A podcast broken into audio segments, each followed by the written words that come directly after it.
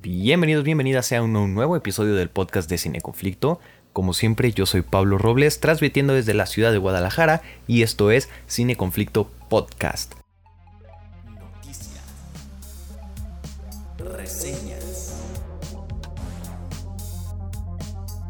recomendaciones,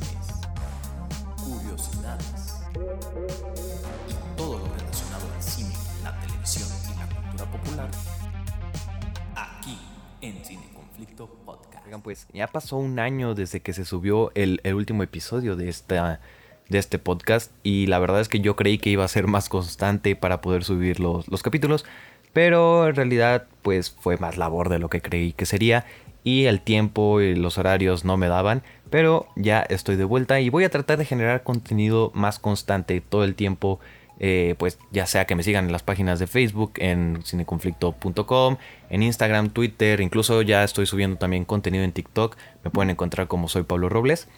Y pues nada, eh, muchísimas gracias a los que están escuchando nuevamente.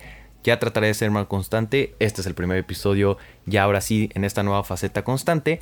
Y me gustaría introducirlo hablando de lo que vamos a hablar del día de hoy. Esta semana quiero hablarles y darles mi opinión de la nueva película de Marvel que es Shang-Chi. Realmente, pues, seamos sinceros, nadie esperaba nada de esta película. Nadie esperaba ni siquiera que saliera esta película. Y para mí es un, un gran sabor de boca el que esta película me ha dejado. Porque hace mucho que no veía una película de orígenes que me atrapara tanto como para ponerme a investigar al personaje más allá de lo que había visto en pantalla. Por ejemplo, Pantera Negra me, gustó bastante lo que había visto en Pantera Negra, pero no fue lo suficiente como para decir, ay, ¿sabes qué? Quiero conocer más de este personaje. Y en cambio, por ejemplo, Shang-Chi, esta película dirigida por Destin Daniel Creton, quien hace unos años también nos trajo Just Mercy, un drama de abogados al estilo de Matar a un ruiseñor, protagonizado por Michael B. Jordan, que también para mí fue una de mis películas favoritas de ese año. Entonces tenía un poco de expectativas. Después salieron las críticas de Shang-Chi y vi que eran bastante positivas. Entonces dije, bueno, realmente puede haber eh, algo para esta película que, la haga ser eh, lo que la gente está diciendo que es. Y actualmente le está yendo muy bien en críticas. Quizá también bastante bien en taquilla. Eh, o que quién sabe, porque realmente no hubo mucha promoción para esta película, lastimosamente. Pero eh, Shang-Chi es esta historia de orígenes que nos va a presentar a, Shang-Chi, al personaje. Un joven de que a corta edad es obligado a ir a San Francisco para llevar una vida alejado de su padre. Y después este personaje, Shang-Chi, eh, por azares del destino, deberá enfrentarse a su pasado al mismo tiempo que vamos nosotros a descubrir su nuevo destino, así como él va a conocer su mismo destino. Esta película pues es protagonizada por Simu Liu en el papel de Shang-Chi y en el cast también se encuentra Tony Leung, este actorazo que lo hemos visto en películas como In the Mood for Love, uh, Happy Together, varias películas de, de Wong Kar Wai para los que son seguidores de, este tipo de cine. Él es el, uno de los actores, en este, en, este caso es el, antagónico, él es el, el villano de la película. Y también está la comediante y actriz que últimamente ha tenido mucha relevancia estos últimos años, eh, Aquafina, que en lo personal eh, a mí no me agrada bastante, no me agrada mucho la actriz, pero pues en esta, en esta película me sorprendió lo bien que se lleva con el personaje de, de Shang-Chi y lo bien que encaja en el universo cinematográfico de Marvel, porque realmente no es una actriz que yo considere de mis favoritas. Realmente hay veces, por ejemplo en Jumanji, en, la última que vi de ella en Jumanji, no me gustó mucho eh, su papel, ni siquiera su, tipo de humor. Y aquí es totalmente diferente, aquí encaja muy bien con, la narrativa de la película. Y ese es uno de los puntos a favor que vamos a estar hablando eh, más adelante. Y pues bueno, entonces este capítulo es especialmente para hablar de Shang-Chi, lo nuevo de Marvel Studios, que en mi opinión es mi película favorita de esta cuarta fase. Es un mal chiste porque la única que salió es Black Widow. Pero es mi película favorita de esta cuarta fase. Ahora sí, es momento de hablar de lo, bueno, lo, lo, que me gustó de esta película. Y es que, primero que nada, la película empieza con una... con ni siquiera empieza con Estados Unidos o con San Francisco, que es donde se va a llevar a cabo una parte de la película. Empieza directamente en los orígenes, contándonos la historia del villano, que ya hablaré de él más adelante, pero el villano para mí fue de las mejores cosas de la película. Está ya en mi top de villanos favoritos de Marvel. Es un villano construido desde que arranca la película y realmente vemos esta, esta relación que va a tener con su hijo. Pues empezando por eso, con toda la esencia que, hay en la película de, de hablarnos de una cultura totalmente diferente a la que estamos acostumbrados a ver en una película de Marvel, ver cómo pues nos presentan la cultura asiática en una película donde normalmente los héroes salvan solamente a Estados Unidos. Y en este caso vamos a ver algo totalmente diferente, algo como lo que se hizo con Pantera Negra cuando nos presentaron a Wakanda. Y es algo que, que se aprecia mucho porque al mismo tiempo le da una frescura al universo cinematográfico de Marvel que necesitaba porque está muy encapsulada en girar en círculos sobre salvar a Estados Unidos o sobre presentar a, Nueva York otra vez, por ejemplo, en otra película. Y aquí nos presentan a, China, una cultura totalmente diferente. No puedo decir que está eh, fielmente adaptada o apropiada porque realmente yo no he visitado el país, tampoco soy seguidor de su cultura al 100%, pero esta... La mera existencia de que de este país y de esta cultura dentro de, de la de la película y de, del universo cinematográfico Marvel le da pues un valor enorme y nos damos cuenta que Marvel puede llegar a hacer historias más allá de lo que nos ha contado. Por ejemplo, WandaVision ya mostró que pueden hacer algo totalmente diferente y que encaje muy bien. Y Shang-Chi también es un ejemplo muy bueno de cómo, de cómo lo han logrado. Eh, la película tiene secuencias de artes marciales que son sacadas literalmente de películas de acción del cine occidental. Que aunque no estoy familiarizado con la cultura, sí estoy familiarizado con este tipo de películas. Y las escenas de, de acción que tiene esta película, además de que son las mejores coreografías que he visto en una película de Marvel, también tienen toda esa esencia de película de cine occidental que hace que si tú no lo conoces y lo ves ahí, dices, yo quiero ver más de este, este tipo de peleas, de, de, kung fu, de artes marciales, gente que se queda flotando en el aire durante tres segundos y aún así tiene toda la lógica del mundo, son, son cosas que solamente se ven en ese tipo de cine y que la verdad siempre es muy bonito ver y verlo adaptado en una película de Marvel y que se, se sienta tan, tan puro y que tan parte de todo lo que estamos viendo es un acierto totalmente a favor de esta película.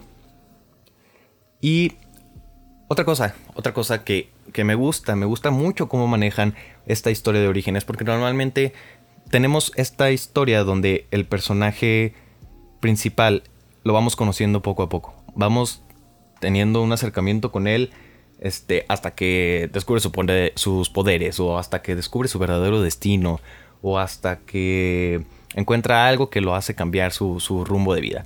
Y aquí no, o sea, las primeras 20 minutos ya hay acción, pero no es por parte del protagonista. Después, otros 5 minutos después, hay una escena en donde ya hay toda la acción de, de la película y, y logra mantener eh, esta relación de acción, escenas, casi toda la película. Pero realmente lo interesante aquí es que en esta película se toman el tiempo para presentarnos al personaje al mismo tiempo que vamos conociendo su destino. No es necesario primero presentarlo totalmente para luego conocerlo, sino que conforme vamos conociendo al personaje, vamos viendo lo que tiene que hacer, cuál es su misión y cuál va a ser el, lo que al final de la película va a tener, el peso que va a tener al final de, la película y todo lo que se llevó de, aprendizaje. Y, eso es algo que se valora porque realmente las películas de Marvel eh, hay un momento en el que que primero conoces al personaje. Por ejemplo, Iron Man, primero estás todo una hora con él, ya después eh, hace su traje y después ya nada más queda pues el tercer acto donde acaba con el villano. Y en este caso no, en este caso empieza ya como con la, eh, con la problemática y posteriormente vamos conociendo poco a poco al personaje y se va desenvolviendo conforme va avanzando la historia y conforme el mismo personaje va obteniendo su destino, lo cual también lo hace parte de, de, pocas de las películas de cine occidental y y lo vuelve parte de todo lo que, se está, que he estado mencionando, que es una historia muy sacada del cine occidental y que al mismo tiempo tiene todos los elementos para ser considerada una leyenda, ya que está basada en fantasía y al mismo tiempo cultura, lo que es como muy característico del, occidente. Eh, los efectos visuales, para mí, para el tercer acto ya son... Al principio no, no tiene tantos efectos visuales porque realmente se trata de coreografías eh, a puño limpio entre dos, tres personajes y ya, no hay necesidad de tener efectos especiales súper elaborados. Pero conforme va avanzando la película, ya para el tercer acto, para el clímax de la película, tenemos efectos visuales que la verdad están bastante bien trabajados porque tenemos, bueno, no, no voy a hablar con spoilers, pero tenemos la aparición de, de personajes que con efectos especiales mal logrados se verían ridículos, pero en este caso se ven bastante, bastante bien. Y que también, aunque no lo necesita del todo la película, porque pues ya llegaré a ese punto en donde llegamos al tercer acto de la película, eh, sí, estos efectos especiales sí ayudan totalmente a que este tercer acto tenga toda la fantasía que necesitaba tener, porque como mencioné, las primera hora, hora y media no hay efectos especiales. Es realmente puño limpio y Shang-Chi contra otros ocho alrededor de él. Esta película, como, como, mencioné, tiene la habilidad de irnos presentando todo poco a poco. Y también nos presenta, así como Pantera Negra nos presentó a Wakanda, esta, esta película nos va a presentar todo un mundo nuevo, desde cero. Desde cero vamos a conocer al mundo que va a pertenecer Shang-Chi y al mundo que no habíamos visto, ni siquiera habíamos tenido mención de él en todas las películas del universo cinematográfico. Y aquí lo presentan y aquí lo desarrollan y aquí hacen que funcione de una manera excelentemente bien, lo cual eh, no es tan fácil porque por ejemplo películas como Pantera Negra presentaron a Wakanda o lo mínimo lo mencionaban desde películas como era de Ultron. En este caso es la primera vez que escuchamos sobre el lugar a donde tiene que ir Shang-Chi, en el lugar donde se va a desarrollar eh, la mayor parte de la película y el lugar donde pues va a ser el Wakanda para Shang-Chi. Lo cual eh, no, uno no creería que funcionaría de manera tan bien porque es una película de, de orígenes y es una película en donde pues realmente no conocemos nada de este personaje porque como menciono nunca se había mencionado a Shang-Chi. Nunca habíamos visto absolutamente nada relacionado a él. Si acaso, pues claro, la, aparición del mandarín en Iron Man 3 y de cómo se correlaciona con, con, este nuevo mandarín que aparece en esta película, que es el villano. Pero. Pero realmente no había nada más allá que mencionar a Shang-Chi. Conocíamos a los 10 anillos. Eso es un, hecho. Iron Man 3 los presentó. Sabíamos que existían. También sabíamos que todo era falso. Y sabemos que odiamos la película. Pero realmente no habíamos conocido nada del personaje y aquí con lo que lo poco o mucho que dura la película presentan todo al personaje al mundo en que se va a desarrollar al villano tiene toda la, trama que necesita tiene toda la esencia que necesita para funcionar como una película de orígenes y eso es para mí algo que es muy complejo de hacer sobre todo con un personaje que incluso para muchos hasta en los cómics es desconocido entonces ese es uno de los grandes aciertos que tiene y también el villano. El villano para mí, como mencioné al principio, es uno de los mejores villanos que Marvel ha podido crear.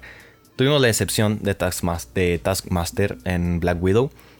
Decepción para algunos, algunos dicen que va a regresar, pero aún así fue un villano como muy meh. También el, el, villano otro de Black Widow, que no recuerdo cómo se llama, también fue muy meh. Pero aquí tenemos un villano que verdaderamente conocemos desde cero, desde cómo obtiene sus poderes, desde cómo se desarrolla, cuál es su, meta, no solamente ser malo porque es malo, sino que verdaderamente tiene un propósito que quiere cumplir y una razón para cumplirlo y que es muy profundo y podría ser el villano más humano de todo el universo cinematográfico de Marvel y eso es bastante increíble de verdad de ver porque no es normal que conozcamos villanos que realmente tengan profundidad y que al mismo tiempo sean buenos villanos. Porque en este caso lo comparé cuando salí de la película, lo comparé con personajes como Gendo, Gendo de Evangelion, que hace todo por un, por un amor. Y en este caso es igual. El personaje del villano, de, del mandarín, como, como aparece en los títulos, eh, hace todo por, por, una persona y verdaderamente es su motivación, su, motor, pero también tiene una profundidad más allá de lo que hace como villano. Y es todo lo que hace eh, como padre y cómo lo vamos conociendo al mismo tiempo que conocemos a Shang-Chi. Y eso es pues muy de valorarse porque no hay películas de Marvel que nos presenten a personajes de esta manera, sobre todo pues a los villanos, ¿no? Porque realmente los villanos son personajes que que no tienen la, la mm, ¿cómo decirlo? la profundidad suficiente como para ni siquiera llegar a empatizar con él. Porque Thanos, claro, Thanos es un villano que es malo, tiene sus razones, pero realmente no llegas a empatizar tanto con su, su motivo. Y en este caso, el villano de Shang-Chi, hay un punto en el que dices, realmente quiero, quiero que este villano este, logre lo que quiere lograr. No, no sabemos que no va a pasar porque pues el guion no se lo permite. Pero hay un punto en donde realmente quieres que, el villano logre su cometido porque es tanta la pasión que pone el personaje y la actuación que da el actor, que ya había mencionado que es un actorazo de, de toda la vida. Este, y quieres ver que triunfe, quieres ver que verdaderamente tenga el cumpla su meta y su propósito. La banda sonora, cambiando ya, ya de tema del villano, que ya hablé mucho de ellos, ya si ya la vieron, pues pueden confirmar y si no la han visto, pues, pues vayan a verla. Eh, la banda sonora de la película, en la primera escena de acción donde aparece Shang-Chi luchando, la canción que suena no la conozco, la verdad. No, no sé si es parte del score. No me puse a investigar si era parte del score o parte de, un soundtrack. Pero encaja perfectamente en, la escena. Y así es toda la, toda la película. Toda la película está llena de canciones que se combinan con la, la, acción y la epicidad que la película tiene con lo occidental. Algo como lo que Hans Zimmer hizo con, con Kung Fu Panda. Que eran películas, digo, perdón, canciones occidentales escritas para sonar occidentales y que al mismo tiempo encajaban a la perfección con la acción que había en la, en la, escena. Y este compositor pues logra exactamente lo mismo y hace que, las secuencias tengan esta cultura incluso en, las canciones y en lo que estamos viendo, lo cual pues es, es increíble. Sorprendentemente aquí en esta película de, de Shang-Chi, la comedia le funciona y le funciona muy bien, está muy bien pensada. A pesar de que hay uno que otro chiste que la verdad sí es, es bastante patético, eh, por decirlo de alguna manera. Sí es una comedia que funciona dentro del universo de Marvel, funciona dentro de la película, ayuda más, a sentirse más ligera, no es tan seria porque al final de cuentas estás viendo una película donde si tienes seriedad total, no vas a, a disfrutarla igual porque no conoces nada del personaje. Y ver que es un personaje serio y que todo el tiempo está serio. Por ejemplo, Doctor Strange, que casi no tiene chistes y que todo el tiempo el personaje es serio y, se, siente, se siente pesada realmente. Aunque a mí me guste mucho Doctor Strange, se siente bastante pesada el hecho de que no cuente con toda la comedia que suele contar o que no sea tan dinámica como lo es eh, Shang-Chi, que también es película de orígenes. Y aquí la comedia le otorga ese, ese ese valor de hacerla más ligera para presentarnos a un personaje del que no conocemos nada. Y es aquí donde entra el papel de Aquafina que mencionaba, porque como dije a mí Aquafina no me agrada del todo, no, no es de mis actrices favoritas y su comedia en otras películas me parecía muy, muy boba o muy simple y aquí su humor ayuda totalmente a lo mismo que ya mencionaba, a que la escena y la película no se sienta totalmente apagada, totalmente seria y verdaderamente tenga como ese dinamismo no solo en su personaje o en su o en su relación con el personaje de Shang-Chi, sino que también eh, ayuda a la película, ayuda muchísimo el personaje de Aquafina a la película y hace que se sienta ligera, ligera a pesar de ser un nuevo personaje que no conocemos nada, que sea una historia que no conocemos mucho, que sea un mundo que nunca nos hayan presentado. Esta comedia hecha por Aquafina encaja perfectamente y hace que, que todo, todo, todo tenga, pues, todo sea ligero, todo se sienta bastante ligero y todo se sienta fluido, aunque sí, pues ya, ahorita hablaré de lo malo, pero todo se siente fluido durante casi toda la película. Y, y, se agradece porque es una película de orígenes y las películas de orígenes normalmente suelen no ser nada al principio y luego al final ya tiene sus, sus momentos o sus poderes o su, su, destino a cumplir. Y aquí no, aquí desde el principio tiene todo lo que se necesita como si ya lo conociéramos, pero poco a poco lo vamos a ir conociendo. Y eso es algo que, que se valora, que Marvel piense en que este personaje nadie, nadie verdaderamente lo conoce o se ha mencionado o los niños que ven estas películas hayan sabido de él en otras películas de Marvel porque realmente como dije y repito y repito a este personaje no lo conocíamos entonces hacer que, que todo sea tan fluido y tan casual como si realmente este personaje llevara años existiendo en el universo cinematográfico de Marvel hace que toda la toda la que toda la historia tenga sentido, que se sienta ligera, se sienta ágil, los niños la pasan bien, los adultos la pasan bien, hay chistes bastante divertidos, Aquafina y Shang-Chi tienen un... Bueno, perdón, olvidé el nombre del, actor, pero tiene una química increíble y, y se valora que Marvel haya pensado en hacer algo así para presentar a su nuevo personaje, que incluso para el final de la película podemos ver que va a tener mucho peso en otras películas. Quizá lo veamos en Doctor Strange 2, quién sabe, a lo mejor eh, lo veamos en Eternos incluso. Y, y es un personaje bastante interesante que para el final de la película si, si, no te intrigaste por el, el, cine asiático, por ver todo lo que viste, o por las artes marciales y el cine de artes marciales, mínimo sí te vas a interesar por Shang-Chi. Yo lo hice, yo quedé fascinado con Shang-Chi, quise buscar más allá para conocer más de este personaje y saber más de lo que la película no te cuenta. Y eso es parte de lo que una película de orígenes debe hacer. Poderte, bueno, en una película de orígenes del universo cinematográfico, poderte hacer que te adentres en el personaje y querer saber más de él y querer ver más de él es algo que, que se valora que hagan para que puedas este, profundizar más en este personaje. Y ahora sí es momento de hablar de lo malo de la película. Bueno, no, lo malo, lo que a mí en lo personal no me gustó. No considero que sea malo y tampoco considero que arruine totalmente la película. Simplemente a mí no me gustó.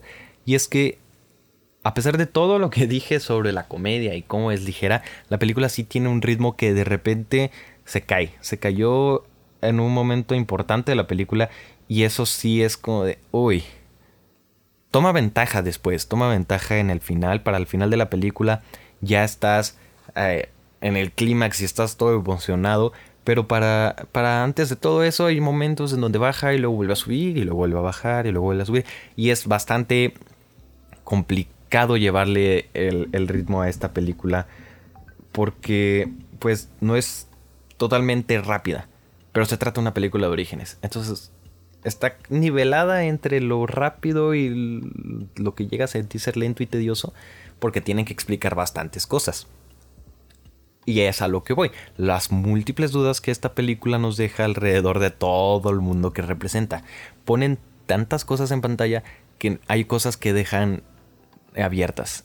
Y son cosas que podrían ser importantes, por ejemplo, cosas de, los anillos que podrían ser importantes y que no, no se nos cuentan cosas del mundo en el que vive Shang-Chi, cosas del mundo en el que va a vivir, cosas así que quizá, pues claro, eh, mejorará en un futuro, en una secuela, quizá lo expliquen en otras películas. El final nos deja hincapié en que este, pues va a tener peso en otras, en otras secuelas o en otras películas del universo cinematográfico. Entonces puede que ahí nos den más respuestas de lo que queremos saber. Pero al menos en esta película, en esta película de orígenes, no hay una total información. No nos dan toda la información y llegas a decir como de, bueno, ¿y este, esta cosa qué hace? O este mundo qué es? ¿Qué, hago aquí? ¿Qué es, ¿Qué es esto? En Wakanda teníamos el vibranium, sabíamos qué hacía. Aquí tenemos los anillos, pero no sabemos del todo qué onda con los anillos porque pues nunca se nos explica realmente todo. A pesar de que todo suena, pues toda la narrativa de la película y todo lo que maneja es muy de leyenda, como, como pues el título le dice, la leyenda de los 10 anillos, todo es muy fantasioso y toma todos esos elementos para hacer una leyenda y, fusionarse con, estas narrativas de cine de Marvel. Eh, hay cosas que sí dejan muy abiertas. Entonces, sí es un problema bastante, pues, complicado porque no sabemos si nos lo vayan a, completar o si tú lo vas a tener que investigar y, y no sabremos qué, qué, pasará con todo lo que nos presentaron. Eh, otra de las cosas que, que no me gustaron es que hay un punto en la película en donde ya es demasiado, es demasiado lo que viste es demasiado lo que te presentaron. Para hacer una película de orígenes, todo pasó como si ya fuera la tercera película de la, del, del, personaje. No, no considero que eso sea totalmente malo, no considero que sea horrible, ni que dijera, no, es que esto ya. Por ejemplo, hay otras películas como Aquaman que nos presentaron todo un mundo ficticio, ahí sí sentí que fue demasiado, sentí que se pudo haber dividido en dos películas y hubiera quedado perfecto. Aquí no lo siento tan así porque realmente sí funciona muy bien, pero se siente exagerado al mismo tiempo al mismo tiempo sientes que son demasiadas cosas las que metieron para tratarse de la primer película del personaje.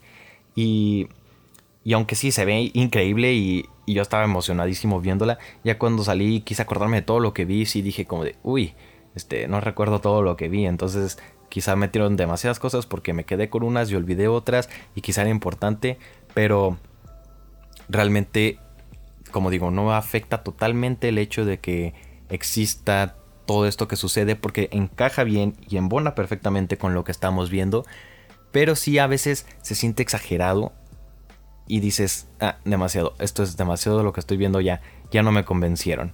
Pero aún así no creo que te arruine totalmente la experiencia de ver la película. Y otra de las cosas, ah, eh, yo escuché muchas cosas de la primera escena post créditos de esta película. Y es que eh, escuché que era muy buena la escena post créditos, o al menos era bastante interesante como para para tener un propósito. Y cuando la vi dije, va a ser algo de Spider-Man no, no, no, Way Home. Pero pues no, no, no voy a spoilear la escena post créditos, pero realmente esta escena post créditos siento que solamente existe para hacerla sentir parte del universo Marvel. Porque durante toda la película no tenemos ningún indicio de en qué momento transcurre la historia. Hay un diálogo que quizá pueda ayudar, pero realmente no dice mucho porque puede ser antes o puede ser después de Endgame y no sabrías la diferencia. La escena post solamente siento que sirve para hablarnos de esta de esta conexión con las otras películas de Marvel y que digas, ah, mira, aquí va. O que digas, ay, mira, salieron estos personajes. Es cierto, esta es una película de Marvel. Esta película está conectada con otras 23 películas. Y, no me está gustando mucho esto que está haciendo Marvel de hacernos eh, sentir que la película a fuerzas tiene que encajar en algún punto de las otras 23 películas. Antes era divertido, antes era muy interesante ver, decir, decir, ah, mira, en este minuto pasó esto. No, entonces por eso esta película va antes que esta. Y aquí es como de, toma, ya, no, no, le pienses, aquí va, esto es lo que tienes que ver, aquí es donde va. Y eso no me está gustando mucho porque incluso siento que se están colgando de otras cosas y están dejando de lado todo lo bien que lo hicieron, porque esta película no necesitaba esa escena post créditos, realmente con lo que se había que terminado la película hacía muy bien su trabajo de cerrar todo y de presentarnos lo que va a pasar, y la escena post créditos es como una mera excusa para hacerlo sentir parte de este universo de Marvel y que como películas, por ejemplo, el tráiler de Eternals, todavía no sale la película, pero el tráiler de Eternals menciona a Thanos tres veces, creo, en el tráiler. Y es como de, ¿por qué necesidad de colgarse de las otras cosas? Para podernos mostrar eh, que es parte del universo. Ya sabemos que es parte del universo Marvel, ya sabemos que en algún punto va a encajar. No necesitamos que nos recuerden que Iron Man se murió o que Thanos este, destruyó la mitad de desapareció la mitad de la humanidad. No necesitamos ese tipo de cosas y, y arruinan un poco la, la, frescura que esta película trata de dar y de tomar un camino diferente. Porque la película toma un camino diferente y la escena post créditos lo jala otra vez de regreso al camino que llevan todas las películas de Marvel. Y ese es un, es un problema que veo bastante raro porque no sé si lo vayan a solucionar, no sé si solo es una fase de que están usando a personajes no poco conocidos y se agarran de otros conocidos para que los conozcan la gente y es la estrategia que Disney va a usar o ya de plano ni siquiera nos van a hacer pensar y nos van a decir estaba aquí y, y ya hablando de la segunda escena post créditos, porque son dos, para los que no la han visto, son dos escenas post créditos. Me gustó bastante la segunda escena post créditos. Creo que ahora sí vimos lo que no pudimos ver en otras películas, que no voy a decir qué nombre es, porque les arruinaría la escena post créditos. Pero eh, ahora sí tenemos este, a este personaje introducido en el universo de Marvel y es bastante interesante lo que hicieron con él porque en la película lo conocimos y lo conocimos a fondo lo suficiente como para decir, ok, me, convence que sea este personaje y, me agrada, me agrada la segunda escena post créditos. Como dije, realmente son muy pocas las cosas malas de esta película.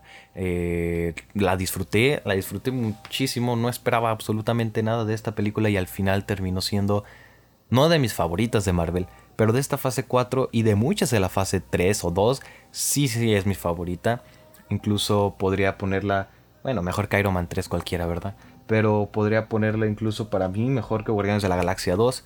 Y eso que amo mucho Guardianes de la Galaxia 2, pero Shang-Chi de verdad es otra cosa totalmente fresca y es la frescura que el personaje necesitaba. Es toda esta frescura que, necesitaba el personaje para iniciar en el universo cinematográfico y contarnos sus orígenes. Está llena de secuencias de acción que están apegadas al cine occidental y la presentación de un nuevo fantasioso mundo que le queda excelente, como anillo al brazo el título de leyenda. Además, pues, como dije, tiene a Tony Leung en su papel de villano que ya está entre pues, mis favoritos. Todo esto es mi opinión, acuérdense, ustedes pueden ir a ver la película y pueden odiarla y, y, pues se vale. Esta es mi opinión. Ya está el, el, personaje de Tony Leung, ya está en mis personajes favoritos del MCU, en mis villanos favoritos, porque realmente es, como dije, ya mencioné mucho, pero amé al personaje. Esta película vale que la vean en cines. Realmente no hay otro modo de verla, no salió en Disney Plus, pero sí vale la pena gastar, gastar el boleto en esta película. Sobre todo, incluso ni siquiera tiene que gustarte el cine occidental. Simplemente tiene que gustarte el cine de Marvel y querer ver algo diferente. Es lo único que necesitas para convencerte de que tienes que ir a, la pantalla más grande a ver esta película y gastar tus 200 pesos en ver esta película. Hasta aquí el episodio de esta semana. Duró más de lo que creí que iba a durar. Eh, vayan a ver Shang-Chi, vayan a darle una oportunidad a esta película, porque la verdad vale la pena totalmente, no se van a arrepentir. Incluso aunque no la consideren una joya, la van a disfrutar, la van a disfrutar 100%. Yo soy Pablo Robles, no olvides seguirme en mis redes sociales, me encuentras como soy.pablorobles en, en todas ellas, este, incluso ya estoy, como dije, estoy generando contenido en TikTok. Y no olvides seguir al medio de comunicación Cineconflicto, cineconflicto.com. Facebook, Twitter, Instagram, en los tres lo encuentras como Cine Conflicto, noticias, reseñas, próximos estrenos, películas que van a salir, recomendaciones, todo lo tenemos ahí y nos vemos hasta la próxima.